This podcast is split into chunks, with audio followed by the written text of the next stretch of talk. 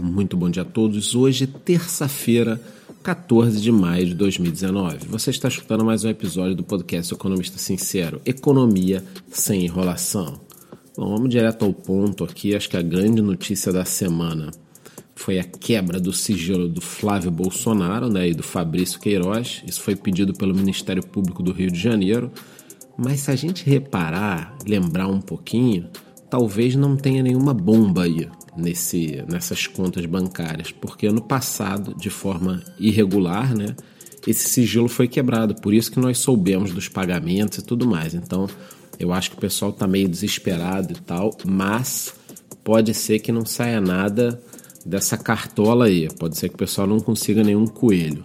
Rodrigo Maia também foi atingido pela delação do dono da Gol então, essa agitação no meio político brasileiro é justificável, né? Quer dizer, um problema com Flávio Bolsonaro, um problema com Rodrigo Maia. Então, as coisas estão um pouquinho meio turbulentas, né?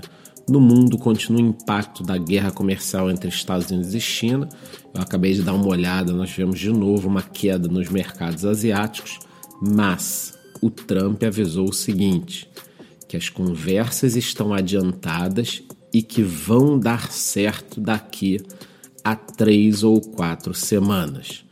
Por outro lado, o Irã está sendo acusado de alguns ataques que vêm acontecendo a petroleiros da Arábia Saudita.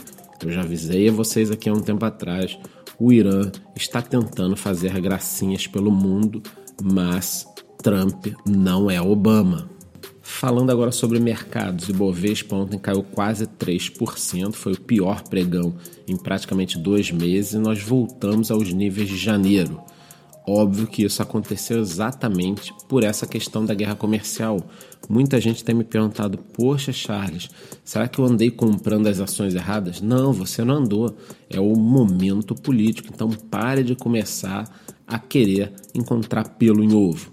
O destaque foi a Via Varejo, saiu a notícia de que a família Klein estaria se juntando com a XP para adquirir o controle da empresa. Se isso acontecer, seria uma coisa excelente, já que a Via Varejo sempre foi uma excelente companhia. Para quem não sabe, estamos falando de Casas Bahia, Ponto Frio, e hoje em dia está lá largada as moscas, uma péssima gestão. Então, se a família Klein, que criou esse colosso, retomar isso né?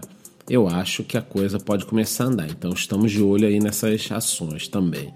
O lucro da Itaúsa subiu 3,6% no primeiro trimestre e nós tivemos a notícia de que o Itaú pretende fechar até 400 agências.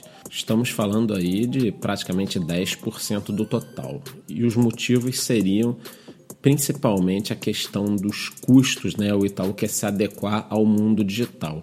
Coincidentemente, me ligaram da semana passada porque a minha agência foi fechada.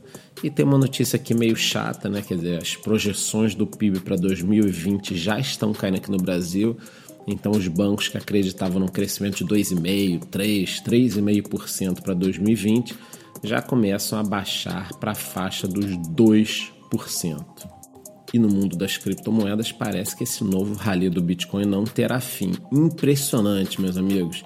No último podcast é, foi 7 mil dólares, no anterior 6 mil dólares, no outro 5 mil dólares. E hoje, nessa madrugada, nós ultrapassamos a barreira dos 8 mil dólares. Eu não sei onde isso vai parar. O topo histórico foi em 20 mil dólares, ali no final de 2017. E realmente, o principal criptoativo do mercado está tendo uma alta daquelas que deixam todos impressionados.